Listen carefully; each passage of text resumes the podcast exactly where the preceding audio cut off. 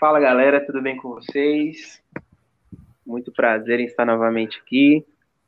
Depois de vários meses afastados, aí a gente conseguiu é, reunir para poder gravar mais um tema com vocês.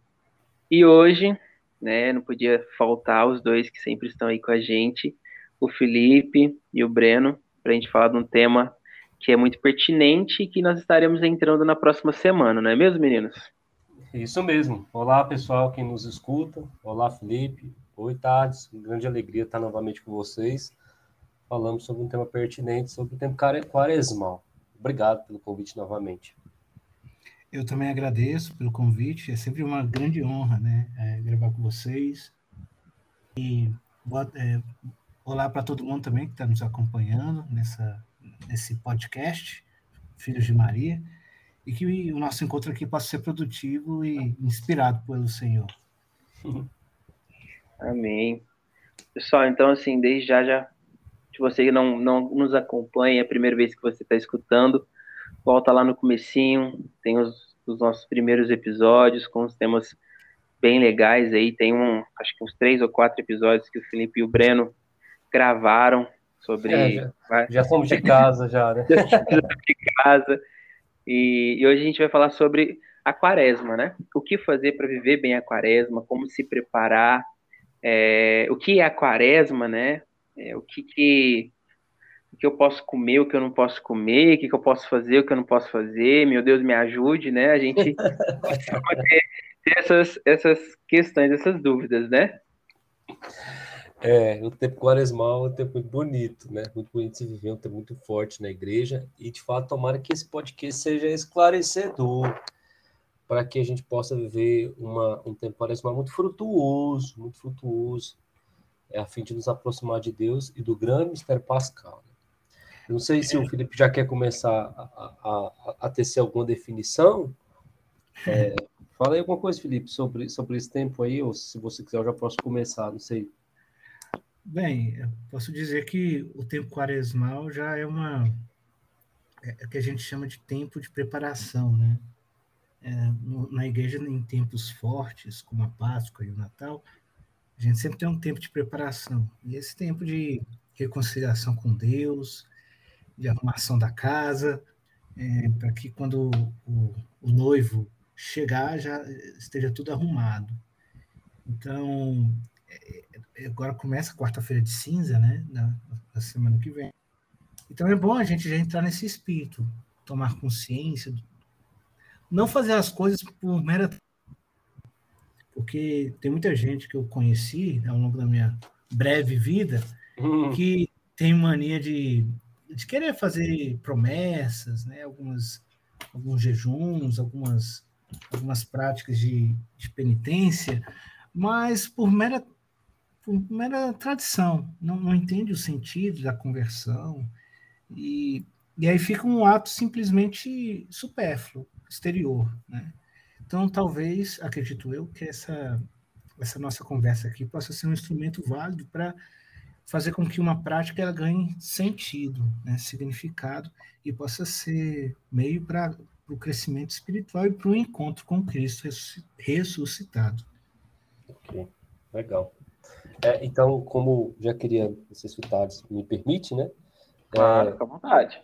Eu, eu, eu, queria dizer já de início que esse tempo quaresmal ele é algo bem antigo. Né? O tempo quaresmal, como o Felipe ele é um tempo de preparação para a Páscoa. Na igreja nós temos duas grandes festas extremamente, extremamente importantes, né? que é a Páscoa e o Natal. E essas duas festas são precedidas de tempo de tempos que a preparam, né? Ou seja, Natal, Advento, passa com a Quaresma. Então, a Quaresma é uma preparação para a Páscoa. Então, a primeira coisa que a gente se entender sobre a Quaresma é que ela é uma preparação para a Páscoa. O fim dela não está, o fim da, da Quaresma não está dando a mesma.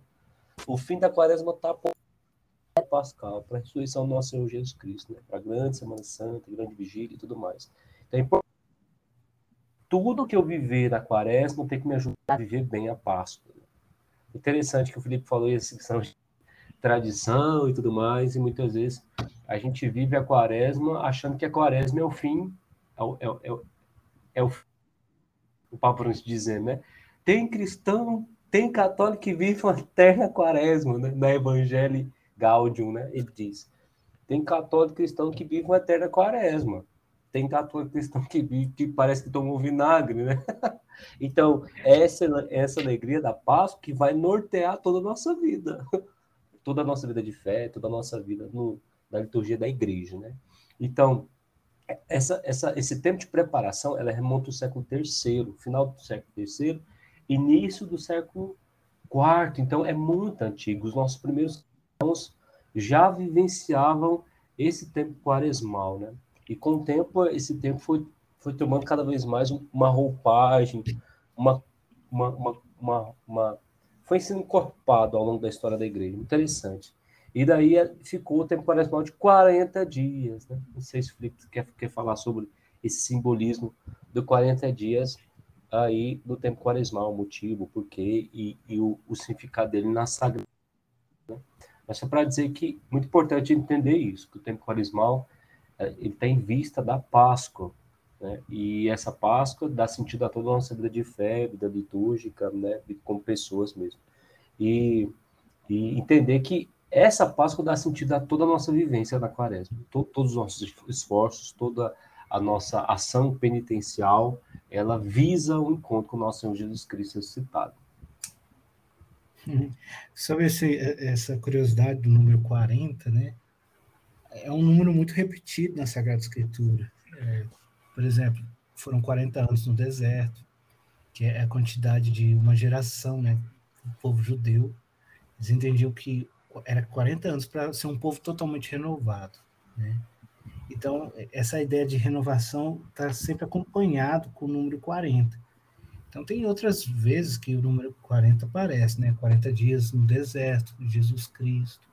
Ou seja, é, o número 40 ele tem esse teor de renovar, né? de algo que vai ser mudado, uma metanoia, né? digamos assim. Metanoia desculpa usar essa palavra meio grega, né, que a gente não está acostumado, mas significa mudança de noia, nós, vem, de, vem do grego, né, é, é, consciência, meta é transformação, então mudança da, da consciência, mudança de mentalidade. Então, 40 tem essa, essa, esse caráter de transformação. E é isso que acontece na quaresma, né? É uma transformação a partir daqueles três, da, das três práticas fundamentais, que é a, é a esmola, é a oração e o jejum, né, que são as três práticas penitenciais para conversão. Então, esses, essas três práticas são os meios para que aconteça essa, essa transformação do homem. Diga. E é muito interessante, eu não sei se o, se o Thales ou o Felipe já já pararam para pensar? Creio que sim, né? Interessante que na Sagrada Escritura, toda vez que, como o Felipe já falou, né? toda vez que aparece essa realidade de 40 dias, é, sempre em vista de algo grandioso, né? Então, 40 dias, 40 anos que o povo passou no deserto, né? Que tava a, que depois eles receberam entrar na Terra Prometida, né?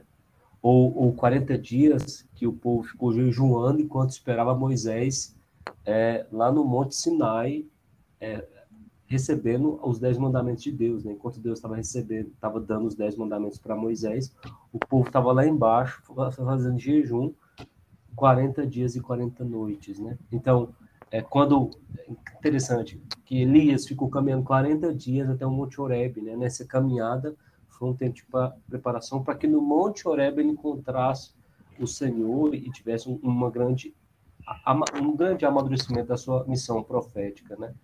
E aí o ápice do sinal do 40 dias certamente é Jesus que passa 40 dias no deserto, 40 dias e 40 noites, sendo tentado por Satanás, e logo depois vai acontecer o grande sinal que é sua vida pública, né? Sua grande missão pública, sua grande revelação como Filho de Deus, Salvador do mundo. Né? Interessante, entendam bem, povo de Deus, né? vocês que nos escutam aí, é, é muito interessante entender que esse simbolismo do 40 dias, né? o que, é 40 dias? É um tempo em que eu, eu, eu me preparo para uma grande coisa, um encontro grandioso, né? que seja receber os dez mandamentos, que seja encontrar com o Senhor, que seja uma preparação, um amadurecimento para ter posse da beleza de Deus. Né? Então, 40 dias é conhecimento de si, 40 dias é preparação para o grandioso, né? 40 dias é, é, um tempo de transformação, é um, é um lugar de, de encontrar as tentações, é, é um lugar de vencer as tentações, é um lugar de encontrar o auxílio de Deus, de encontrar a presença de Deus, de encontrar a misericórdia de Deus. Né? Essa ideia do deserto é muito interessante, né? 40 dias no deserto. É lugar de né? É lugar de arrependimento, é lugar de encontrar a, a própria miséria, né? O que, que é alguém no meio do deserto? É alguém suficiente, é alguém com suas próprias forças. Não consegue sair dali, não, né? É alguém que, que sabe da sua fragilidade, que sabe da sua, da, sua, da sua insuficiência, da sua pobreza, do seu pecado. Então, tudo isso, todas essas realidades, esse simbolismo de 40 dias, essa penumbra de deserto, né? Significa essa dependência de Deus, nessa consciência, como diz o Paulo Felipe, essa mudança de mente, essa conversão de mudança de vida que, que me leva a entender que Deus é a razão da minha força, que Deus é aquele que pode, é, é, de fato, transformar minha vida e me ajudar nas realidades que eu preciso, né? Então, esse tempo quaresmal é muito propício para uma coisa chamada conversão. A gente vai ver na, na, na, na grande celebração da quarta-feira de cinzas, que a, quando a gente receber a cinza, é lembrar, né? Converter e crer no evangelho. Conversão. Conversão é essa a ideia e a mensagem de, desse tempo quaresmal, muito importante. É, então, assim, a gente, pelo que vocês falaram, né, a gente entende que os 40 dias é, é um, nos levam a, a, é uma preparação para algo final que é Deus, que é Cristo, né? Exato. Ok. Então, é, todo mundo sabe que o, a quaresma começa na quarta-feira de cinzas. Exato. É, e aí? Começou na quarta-feira de cinzas. E na quinta-feira? Como é que funciona? É, como é que a gente deve levar o dia a dia, né? É, pelo, é, é, isso que, que às vezes é, é eu. coisa mais né? prática, realidade mais prática.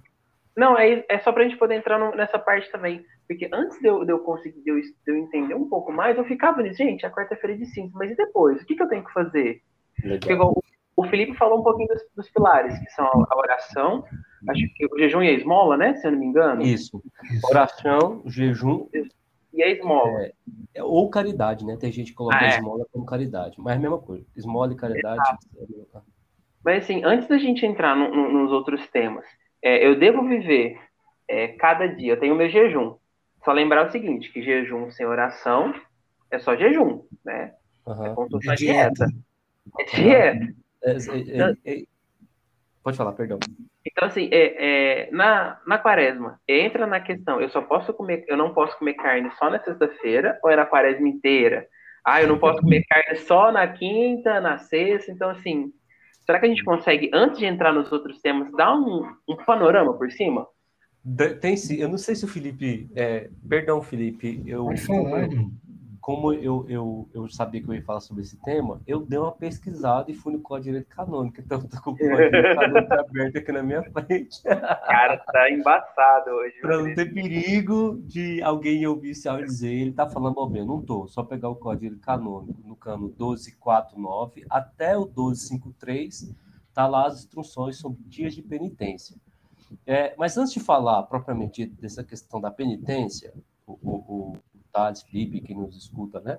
Eu queria dizer uma coisa sobre esses três é, pilares, esses três é, propostas que a igreja nos inspira e nos motiva a viver, que é jejum, a caridade ou esmola e a oração. Não existe, essas três realidades, elas se integram, elas estão juntas na vivência quaresmal de todo cristão?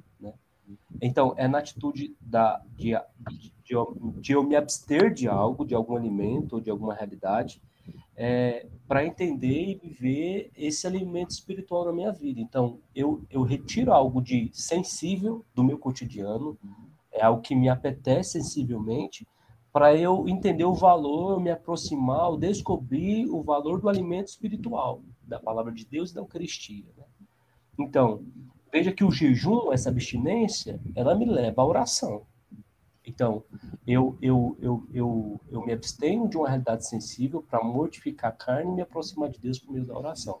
E essa oração, por meio da palavra, da Eucaristia, dos sacramentos e tudo mais, ela me leva de maneira é, irredutível a uma obra de caridade que a gente chama de esmola ou ações em favor do próximo. Então veja como que o jejum leva à oração e como o jejum e a oração me leva à prática do amor ao próximo meio da caridade.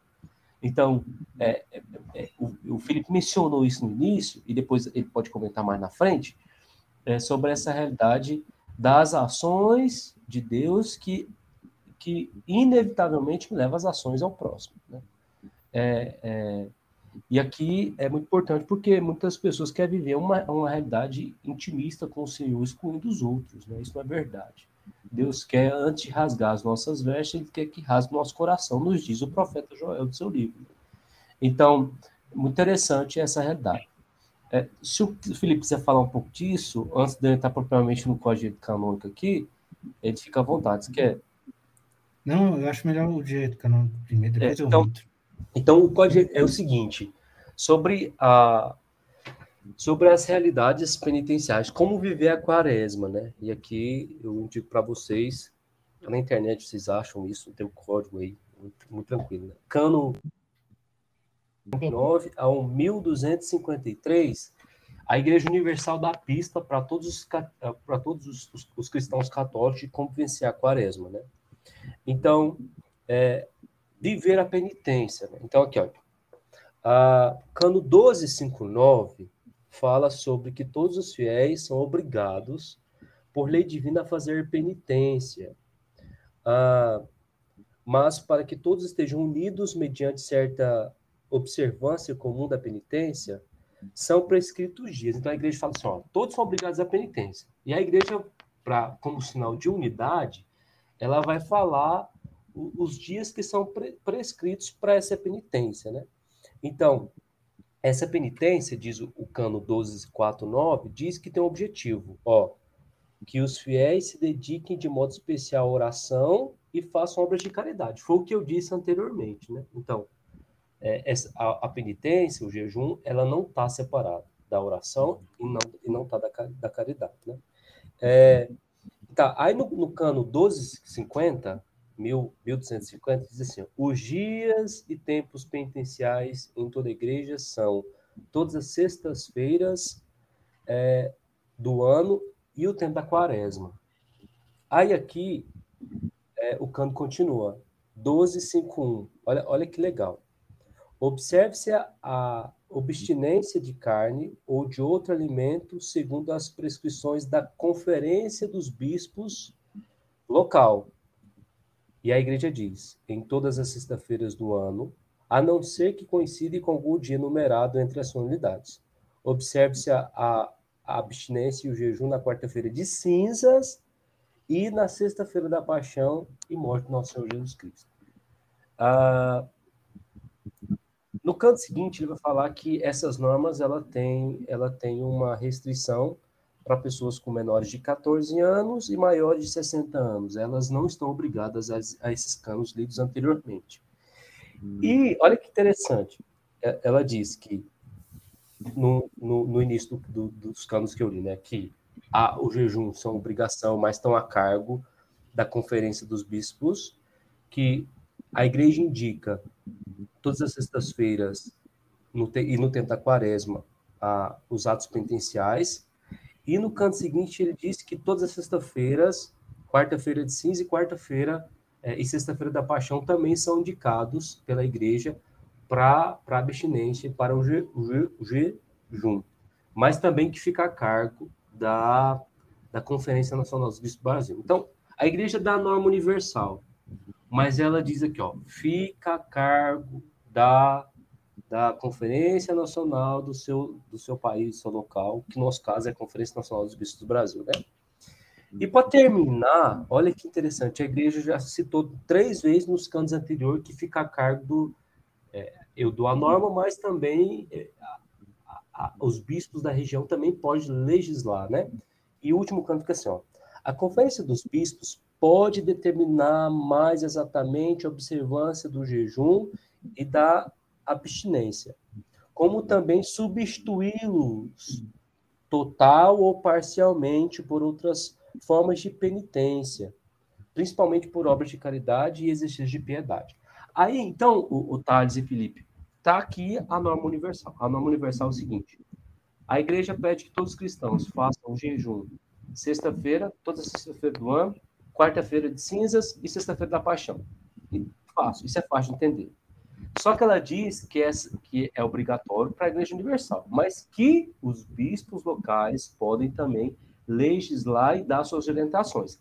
A pergunta que a gente tem que fazer agora é: o que, que os bispos do Brasil, o que, que as conferências do nosso país dizem sobre isso? Aí a gente vai lá no final do código, lá no final do código a gente pega o cano correspondente e vê o que, que os bispos do Brasil disseram sobre esses canos. Então vamos lá. Os bispos do Brasil disseram sobre esse canos o seguinte: os fiéis nesses dias se abstenham de carne ou outro alimento ou pratiquem alguma forma de penitência, principalmente obras de caridade ou exercício de piedade. A quarta-feira de cinza e a sexta-feira santa é, são dias de jejum e abstinência. A abstinência pode ser substituída pelos próprios fiéis por outra prática de penitência, caridade ou piedade, particularmente pela participação nos dias da Sagrada Liturgia. Então, eu não sei se ficou entendido, mas é, eu preciso explicar porque existe muita confusão é, nesse aspecto, pelo menos aqui no Brasil. A igreja no Brasil, a igreja universal dá uma norma, só que ela deixa a cargo dos bispos do Brasil também orientar os seus fiéis. Então, a igreja universal diz: jejum toda sexta-feira, obrigatório também, quarta-feira de cinza e sexta-feira da paixão. Ok.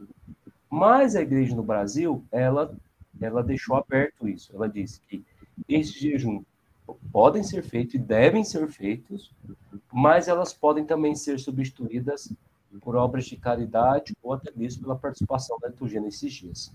Deu para entender o, o, o Thales e Felipe o que eu quis dizer?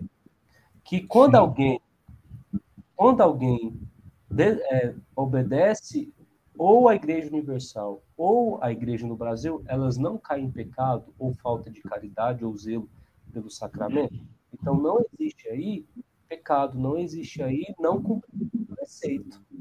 Tem que tomar muito cuidado, porque tem muita gente que acha que é obrigatório fazer jejum toda sexta-feira no Brasil. E não é obrigatório. A igreja recomenda? Sim, ela recomenda mas essa obrigação pode ser substituída pela obra de caridade, obra de caridade, ou obra de piedade, como diz a Conferência no Brasil. Tem muita gente com espírito e, e, e, que fica rotando santidade por aí, achando que só porque não come carne toda sexta-feira, ele é mais santo que aqueles que não comem. Isso não é verdade. Não estou valorizando o sentido do jejum, não estou valorizando é, nem tirando o mérito do jejum da abstinência. Isso é muito bom, eu incentivo, porque essa motivação, mortificação da carne e, a, e, e fortalecimento do espírito. Isso é claro, tá, tá na tradição da igreja há muitos anos, e, e claro, enfim, para todo mundo, todo jovem, enfim, todas as pessoas que querem crescer na santidade. Mas uma coisa é incentivar, outra coisa é tornar absoluta essa lei, sendo que a igreja no Brasil não torna absoluta. Então, é, deu para entender? Alguém quer comentar sobre isso? me fiz entender? Me fiz entender, tá? Você entendeu? Felipe? Não, o Felipe entendeu, não tem como. Pô, se o Felipe nem cair, eu desligo isso aqui, a gente vai embora. Se você não entendeu, eu desligo o podcast, nós vamos embora. não, mas eu, eu entendi. Não, mas só para acrescentar, é, tem que saber também a diferença entre jejum e abstinência, né?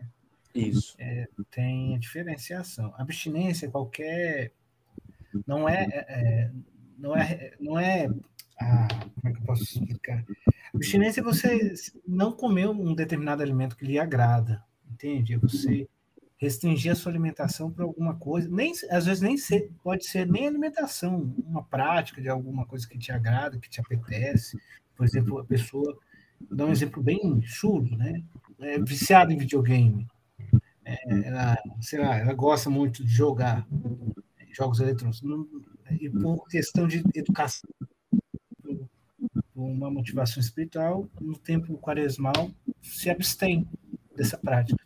Né? Então, é, abstinência é um conceito bem amplo e que não se refere necessariamente à, à, alimentação, né?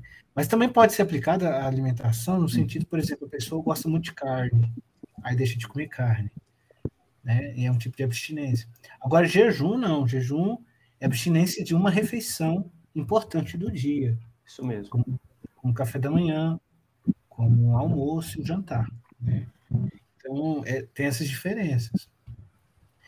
É, eu acho que no período quaresmal a abstinência é sempre bem-vinda, né? Assim, mas a, o jejum, nem todos são capazes, nem todos podem fazê-lo, né? A igreja tem, tem normas também que tira a obrigatoriedade de algumas pessoas. Por exemplo, as pessoas que fazem serviços pesados, né? um pedreiro, ele precisa do, do alimento para exercer o seu ofício. Então, é, esse tipo, as pessoas que têm esses serviços pesados estão é, dispensadas do jejum. A pessoa idosa, uma criança que tem formação, né?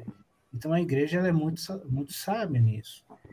Que, mas a abstinência, por outro lado, não. A abstinência, você pode, por exemplo, ficar, fazer abstinência de assistir televisão.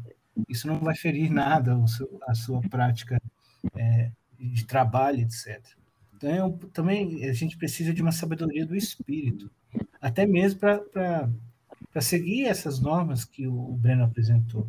Né? De fato, o jejum ele, ele, na, na, ele não se não se divide, não se separa da, da prática da caridade e da prática da oração. Por isso que a Igreja do Brasil entende que você cumpre o preceito se você fizer essas práticas, porque não, não há essa desassociação. Né? É, só para é, acrescentar esse detalhe, a gente saber muito bem definir a diferença entre a abstinência e o jejum. É isso. É, para quem também tiver alguma dúvida. Tá, está um pouco baixo. Melhorou? Melhorou. Para quem tiver alguma dúvida, eu sempre uso. É, tem um guiazinho, cara, no site da Ficou ah, baixo, não dá ouvir, não.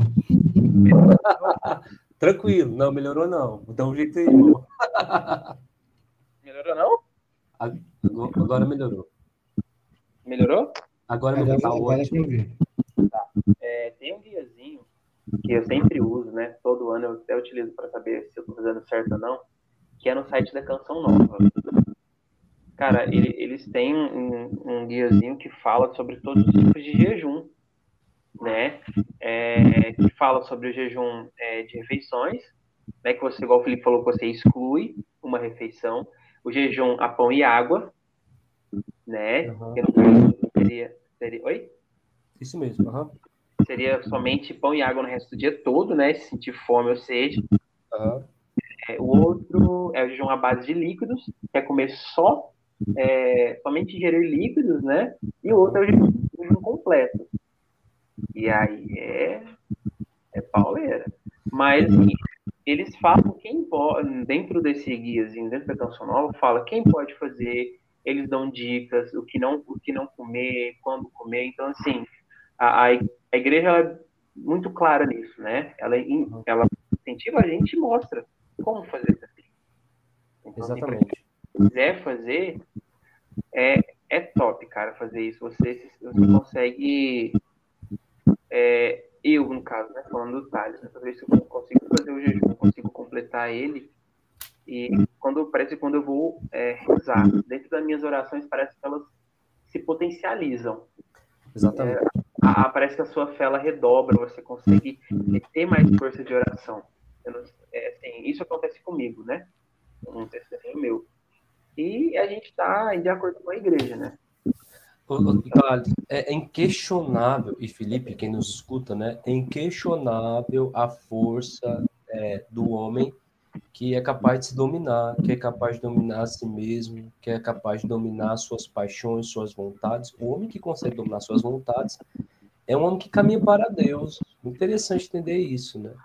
Então, a ideia do jejum, a ideia é, da abstinência, é o autodomínio, é o homem que é, é capaz de ser livre diante das coisas materiais para se aproximar das coisas espirituais, por meio da, da oração, por meio da prática da caridade.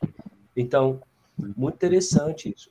Em hipótese nenhuma, não é porque a igreja no Brasil ela, ela, ela deixa a cargo da escolha pessoal, ela deixa que cada pessoa decida por si, não torna a lei obrigatória, porque você pode tornar o jejum ou a abstinência uma prática de piedade ou de caridade, é, isso não significa que o jejum deva ser desencorajado, não é isso. Né?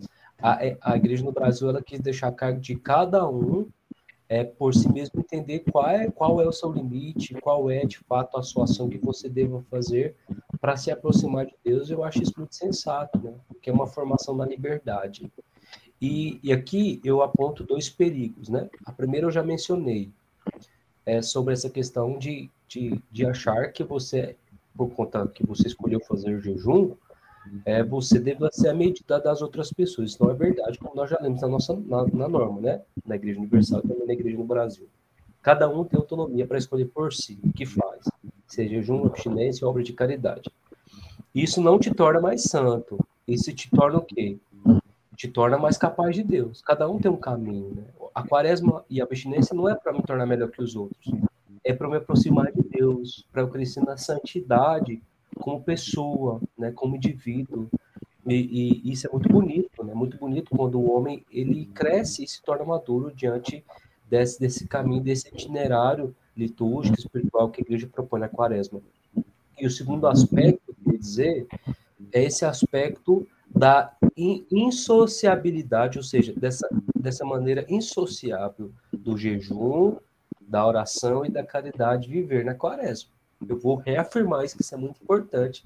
E aqui, eu, se, me, se você me permite, e também se o Felipe me permitir, e o povo de Deus, eu queria aqui fazer um adentro muito importante, que é sobre a questão da campanha da fraternidade no Brasil, né? E nesse tempo quaresmal.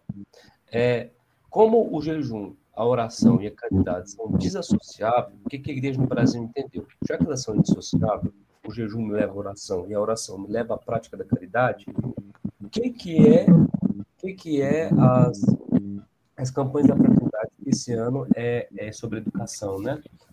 A, é, a campanha da fraternidade é nada mais, nada menos de que, que colocar em prática a colocar em prática aquilo que eu rezei, aquilo que, que eu jejuei na minha oração, né? O tema da campanha da fraternidade é sobre educação. Jesus fala com sabedoria e ensina com amor. Né? Jesus ele é o pedagogo. Na, na quaresma, ele é a pessoa que nos ensina, né? A sua maneira de amar, a sua maneira de viver. Ele nos ensina a pedagogia divina, né? O caminho para a salvação. Então, que é algo mais prático do que isso, né? As nossas universidades, as nossas escolas Cara, precisa de Deus. Tanta porcaria que se ensina nas nossas escolas. Tanta coisa ridícula, incabível, contrária à fé, contrária à pessoa humana, sabe? E, e, e, ao meu ver, é uma ação caritativa justa evangelizar também as nossas, os nossos meios de ensino. Então, só queria sair em defesa é, desse aspecto no, da, da igreja no Brasil sobre uma maneira de concretizar a nossa oração e nosso jejum. Os bispos se preocupam com isso, de ver uma fé encarnada, uma fé que desce no chão, uma fé que, que não me limita somente no intimismo entre eu e Deus, né? Mas uma fé que me faça alcançar o outro, e a proposta desse ano é alcançar a educação, é alcançar os professores, os alunos e tudo mais, né? Então, não sei se eu me fiz entender, mas às vezes a campanha da fraternidade, da fraternidade é muito mal interpretada, ela é atacada, né? E eu penso que o ponto de união, o ponto de ser católico, me faz ficar do lado dos nossos bispos. Né? A nossa igreja é uma igreja em comunhão, uma igreja em unidade. Eu vejo muitos filhos falando mal dos seus pais. Né? Quem fala mal da mãe, né? Os filhos que falam mal dos padres, dos bispos, de religiosos, é, é, é cristão que é católico que está falando mal da própria família, né? Então, penso que a gente tem que olhar com muito carinho, né? Olhar, claro que a, a campanha da fraternidade não está em função da quaresma. A quaresma, a, a, a quaresma está em função da Páscoa. A campanha da fraternidade é um complemento, não é essencial mas ela é uma proposta da Igreja do Brasil para concretizar a nossa oração, o nosso jejum. Fiz entender vocês aí, quer comentar alguma coisa sobre isso, Tades, porque é um ponto polêmico, né? Muito difícil debater, se a gente não tem que entender a proposta da Igreja no Brasil, a gente passa aí como, como pessoas desprovidas de conhecimento, né? Eu, eu, eu, eu vou dizer até um pouco desequilibrado na fé, né, ou até mesmo na comunhão da igreja, porque tem pessoas desequilibradas, né, que atacam cegamente os nossos bispos sem entender a razão do porquê de tais decisões. É, assim, é... Eu, eu queria só é, destacar que é um, é um pouco que eu estou estudando esse ano, né, sobre a dimensão da salvação. E, e meu, meu, meu, estudo é a partir dos, do, do, que o Bento XVI escreve, né, como teólogo e tudo mais. E ele é muito interessante que ele apresenta que essa, ela não é individualista. Ela tem uma dimensão social. Por exemplo, quando a gente for para o céu, a, a igreja em si tem um juiz particular e o juiz universal. Por que isso existe? Porque a salvação não é meramente você e Deus. A, a minha salvação e a salvação do outro me diz respeito e vice-versa. Entende? Então, porque nós somos uma igreja e a, e a igreja tem como característica mor né, a comunhão. Então, ela é quando nós estamos no, na dimensão espiritual, nós temos um, um eu e Deus, mas um eu e Deus com um outro que também está nessa relação entre eu e Deus. Ponto de, do próprio Cristo se identificar né, no pobre, naquele que está preso, naquele que, naquele que sofre, na, naquele que precisa de esmola. Porque a salvação, a, a, espiritualidade, ela não é uma mônada. Nós não somos uma mônada. A gente não é alguém, alguma coisa fechada na gente mesmo. Nós somos pessoas para o outro. E a verdade do homem está nessa doação para o outro, porque o homem é destinado ao encontro com Deus e Deus é amor.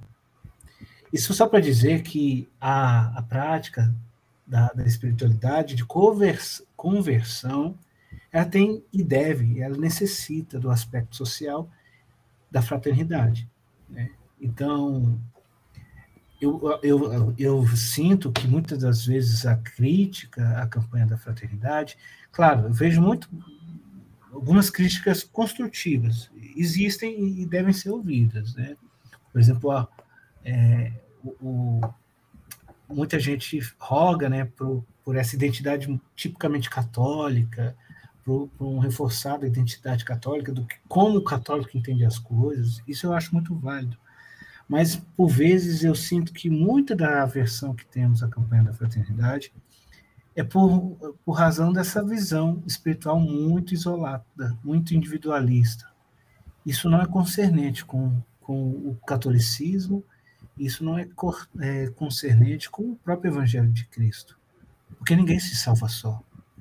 E o outro é importante. E eu devo preocupar com a justiça desse mundo, porque o mesmo Deus que é amor, ele é misericórdia e é justiça. E justiça não é, é, é dar a cada um o que lhe é devido. Né? E se é dar a cada um que lhe é devido, nós temos a dignidade de filho de Deus, devemos ser valorizados e, e buscado e deve ser defendido né, a sua dignidade.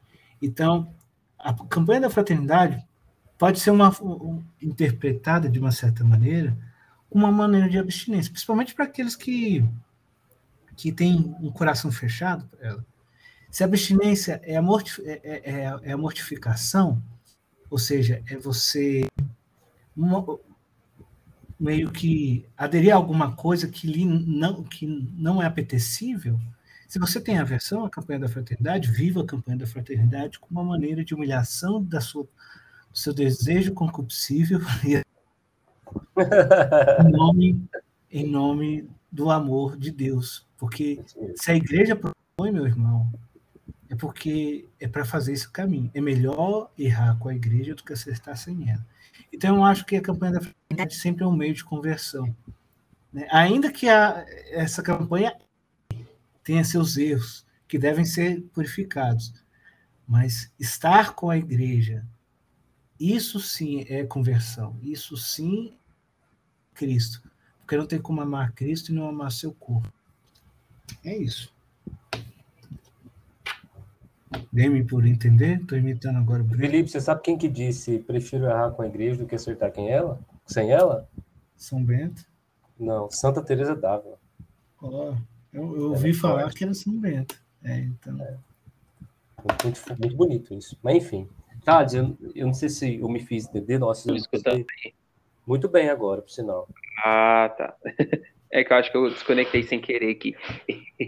Tranquilo, mano. É, acontece. É assim, sobre tudo isso que vocês falaram, eu, acho que eu tentei cortar o Breno, mas na hora que ele estava falando, mas acredito que é porque meu fone desconectou.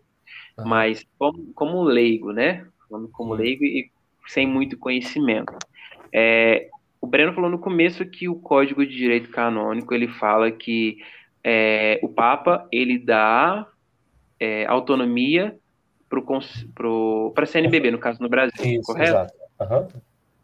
Então, se, se, o próprio Vaticano, né, o próprio Papa, deu esse, essa abertura para que os bispos é, dire, nos direcionem em relação a isso, então nós, como igreja, devemos seguir o que eles falam. Exatamente. Porque eu entendi, eu entendi o seguinte: ir contra a campanha da fraternidade, por mais erros que ela possa conter, é ir contra os bispos e é ir contra o Papa. Exatamente. E ir contra, indo contra o Papa, a gente está indo contra um dos dogmas da Igreja. Eu, é. Se eu estiver errado, né? É, é, porque, é porque é o seguinte, é, o problema é questão. Não, tipo... Eu, eu, entendi, eu entendi o que você quer dizer. É porque o problema é o seguinte: é, meu código caiu aqui na, na mesa, desculpa pelo barulho. É, é pesado, é o seguinte, não, não é questão de ir contra. Perdão. A questão é que eu, como, como eu entendo a minha, a, minha, a, minha, a, minha, a minha vivência com a igreja, entendeu? Ah, porque assim, não, não é que não é que a, a gente precisa entender que a, a campanha da fraternidade tem anos que ela, é, ela é ecumênica. E, e, por isso ela precisa tratar de temas de maneira ecumênica, né? ou seja, uma linguagem que, que se estenda para todos os cristãos. Né? Então, a gente precisa entender a proposta antes de criticar, a gente precisa entender o que, que os bispos querem nos dizer sobre isso.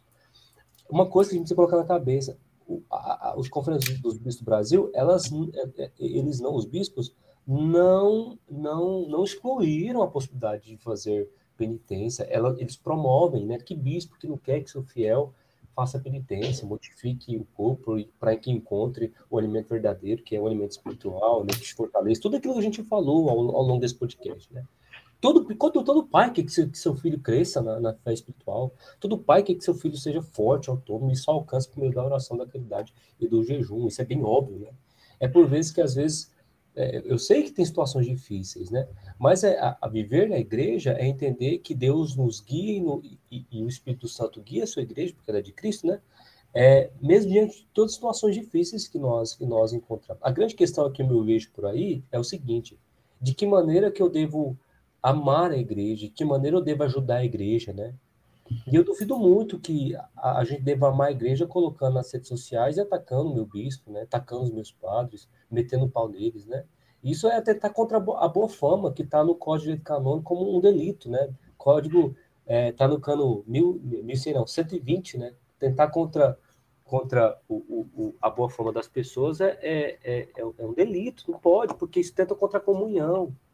Então, assim, a, olha a vida dos santos, qual que é a maneira que eles reformaram a igreja? Foi pela via da santidade, foi pela via da obediência, foi pela via do amor, não foi pela via do ódio, não foi pela via às vezes, de, de uma crítica é, é, maldosa, uma crítica irônica, de uma crítica perigosa, dúbia, entendeu? Então, eu me preocupo com isso. Que espírito me move? É o espírito de comunhão e realmente querer ajudar a igreja? O espírito de querer ser o salvador, de querer ser o reformador, de querer ser de fato o católico autêntico, verdadeiro, né, enviado por Deus para salvar a sua igreja. Entendeu? São esses movimentos, Thales, que me deixam com o pé atrás, né? Tem gente que se acha melhor que o Papa, que os nossos bispos, né? E isso me preocupa é. muito. Tem gente que é forma teologia. Às vezes, às vezes assim, a gente vê esses comentários, esse tipo de posicionamento baseado em pessoas é, que não têm informação. É, vamos levantar outra, outra polêmica só para a gente fechar esse, esse tema de polêmica aqui, rapidinho essa. Mas assim, é. você pega um cara lá só porque ele tem 5, 6 mil seguidores, o cara vai lá e fala mal do Papa, fala que a missa do jeito que tá não tá certa, e tá ok, o cara tem conhecimento. Mas Entendeu o cara, nada. É, o cara não tem nenhuma formação, o cara não estudou, o cara não é nem um teólogo, não nada. É achismo. É, a, a internet tem voz para quem não tem nada para dizer, entendeu? É Exato. É Mas assim, eu acho que a pessoa pode estar mais certa do que tudo. Ela pode ser a pessoa mais instruída, com um argumento mais primoroso de todos. É, mas se a premissa for o cisma, né, já está errado.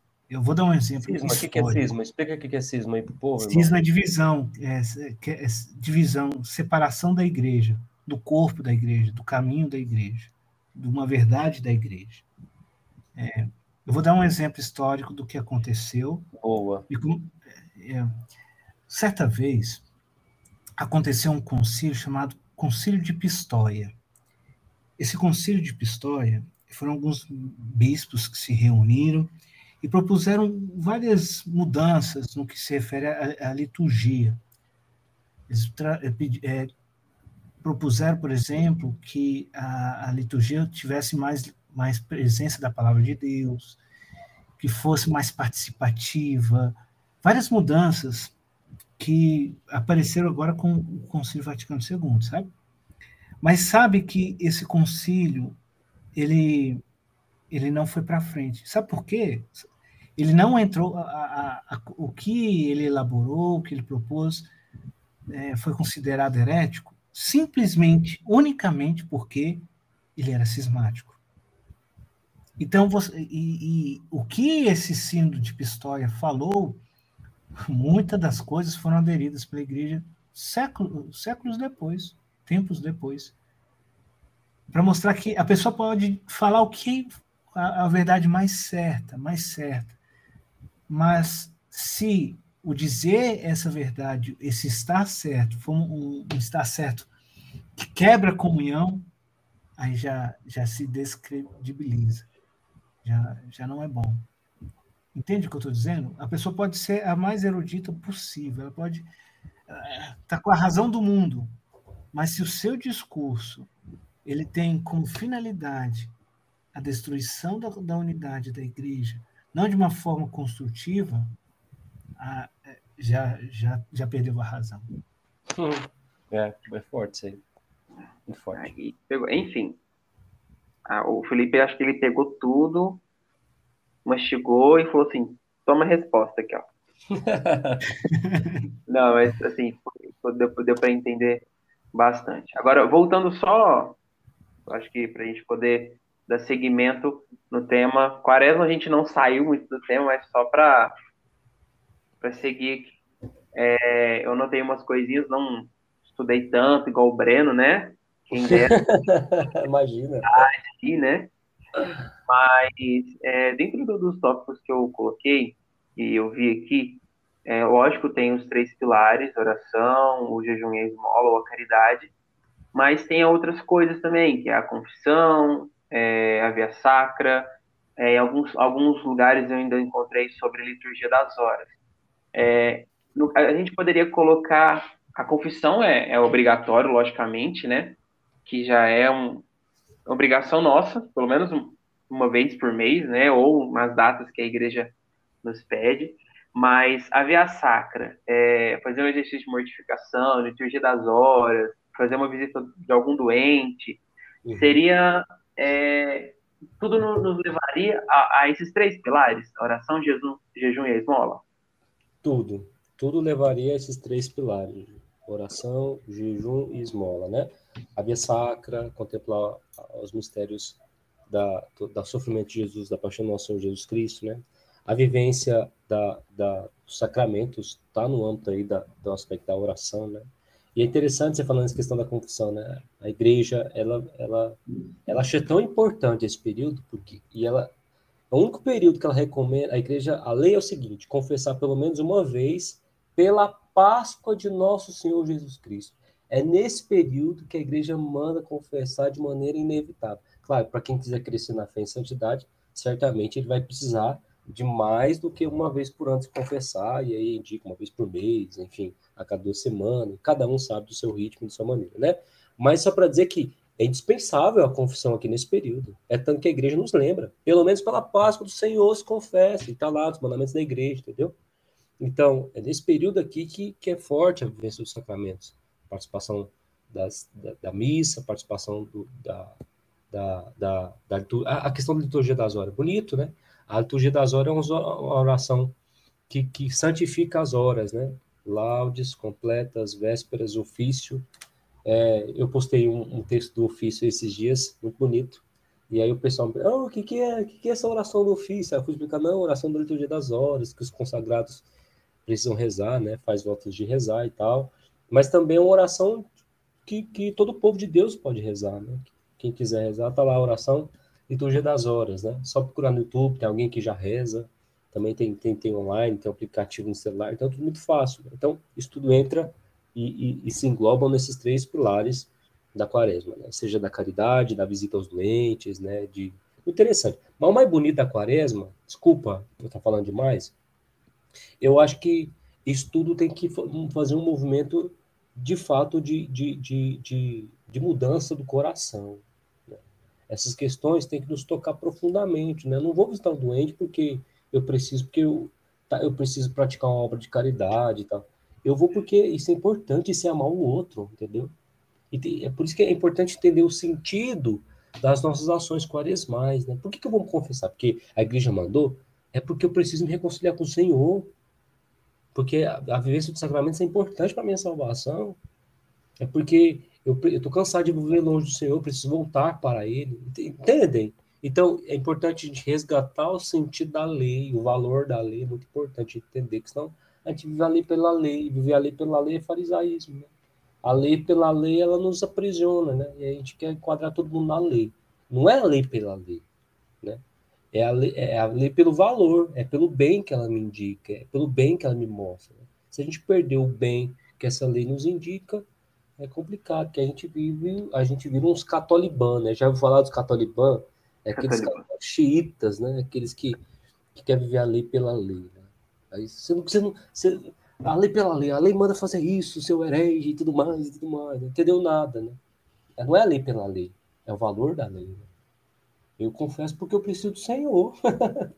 É. porque sem ele eu tô lascado, entendeu? então, é, essa é a ideia importante de resgatar, como o Felipe disse no início. Tá. Felipe, mais alguma posicionamento? Acho que ele já falou tudo. o cara tava com o código de direito canônico na mesa, cara. Não, o Felipe também tem, o, o Felipe também tem um código na mesa. O Felipe tá é, Não, o Felipe tem na cabeça. Certeza. Tá isso mesmo. Isso mesmo. Felipe disso. Fala palavra difícil, ele fala é, metanoia, ele fala. Jeito rebuscado fala, de falar. Cisma. É, o Felipe é, é top, né? Perdão, mas. entender. O, o, no contexto geral deu para entender. Deu, deu sim. Felipe é bom. Ah, desculpa, eu vou tentar falar mais simples. Não, tranquilo. Não, não, conta não. Conta, ficou top demais, tá doido. Como eu sou Jeca, aí a gente tem. O podcast é. fica amplo, né? Fica para quem é mais é. culto, quem não é tão culto. Então, assim, é bem eclético nosso podcast. Eu, eu tô não entende muito. Mas tudo bem. Vamos ser, vamos ser. Deixa eu perguntar uma coisa para vocês. A gente falou sobre a história, né? No comecinho, falamos sobre o Código de Direito Canônico, falamos sobre a quarta-feira de cinza, falamos sobre pilares, sobre a campanha da fraternidade. Isso tudo nos leva ao fim, né? Da quaresma. Isso mesmo, garoto. Muito bom. Olha que bonito, Thales. Parabéns e quem está nos escutando. Entendeu? Entendeu a mensagem. É, Isso, por favor, minha gente, vocês que vão muito na quaresma, tem piedade, gostam na igreja, Mas não somos na Páscoa, não. Isso é uma Vai na Vigília Pascal, participa das celebrações participa. da Páscoa do Senhor. É uma vergonha. Eu acho que Jesus Cristo, lá na sexta-feira da paixão, chora, porque no dia que ele ressuscita, ele não encontra a pessoa. Eu acho que, no, acho que no, no dia que ele ressuscita, ele pega aquele pano roxo e cobre de novo.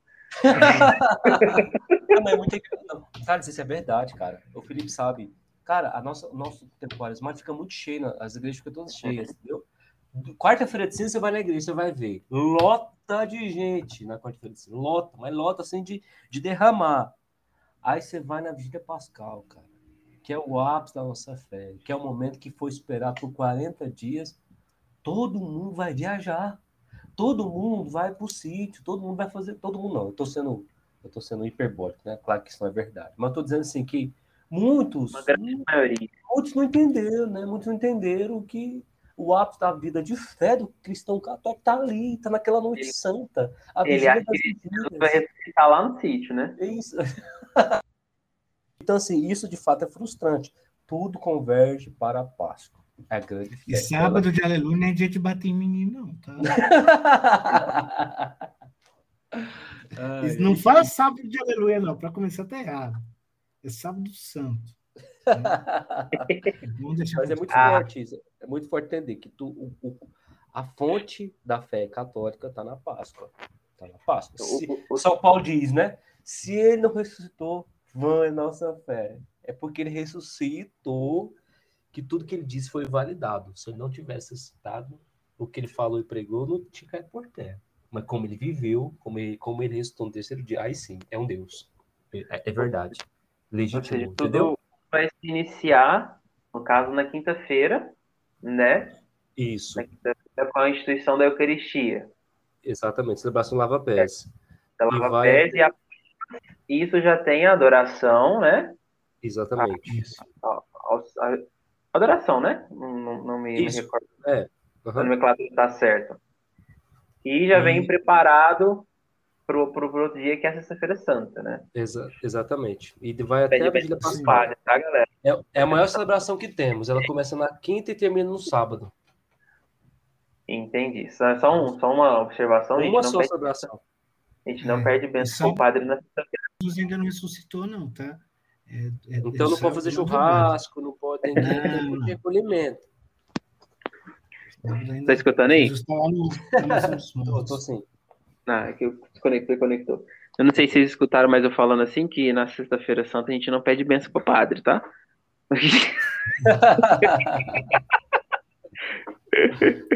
tinha um padre, antigamente tinha uns costumes muito interessantes. Por exemplo, sexta-feira da paixão, o povo não penteava o cabelo, não varria a casa.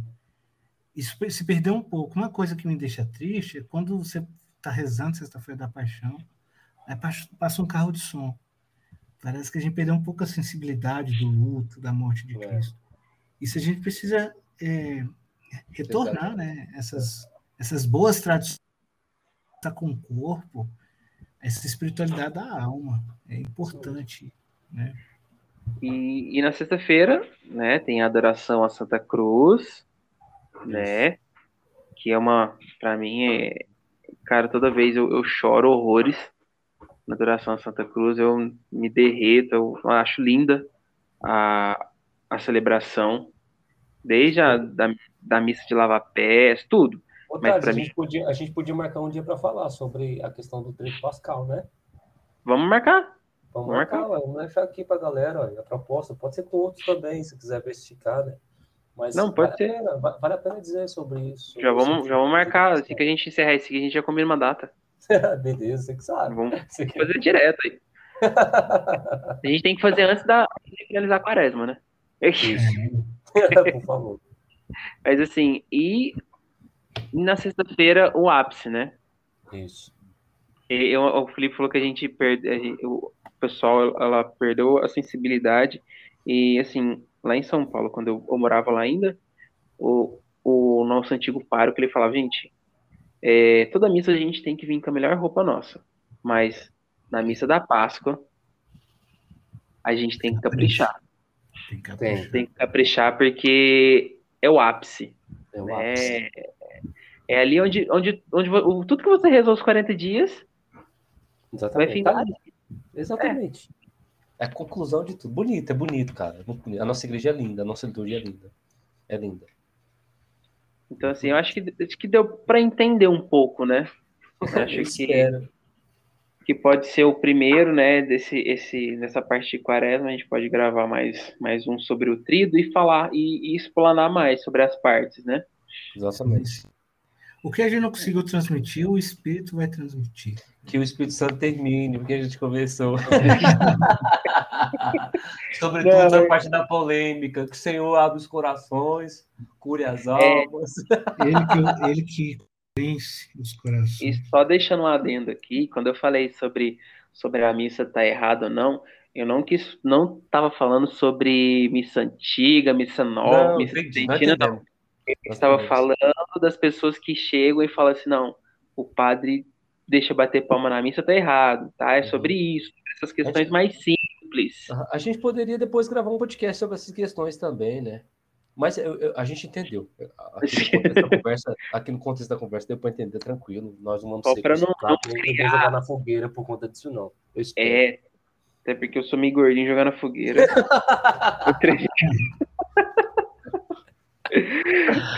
Não, importante. Mas... Esse diálogo é frutuoso, irmão. Esses diálogos assim, é importante. Sim, abre a mente, né? Uhum. Não, mas eu acredito que quem tá, tá escutando vai entender, né? Se não entender, reza e volta do começo e escuta de novo.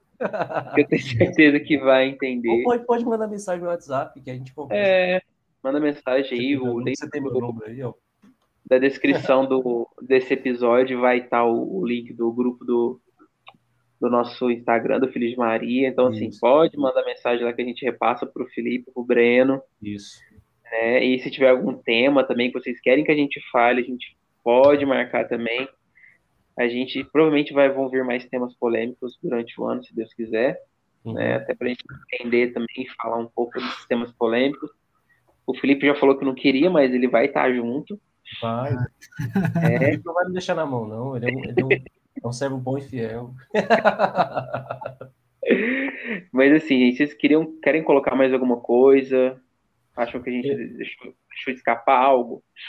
Eu queria, na verdade, agradecer pela iniciativa de vocês, eu quero agradecer pelo espaço, eu quero agradecer pela conversa. Eu penso que nós precisamos conversar sobre a nossa fé.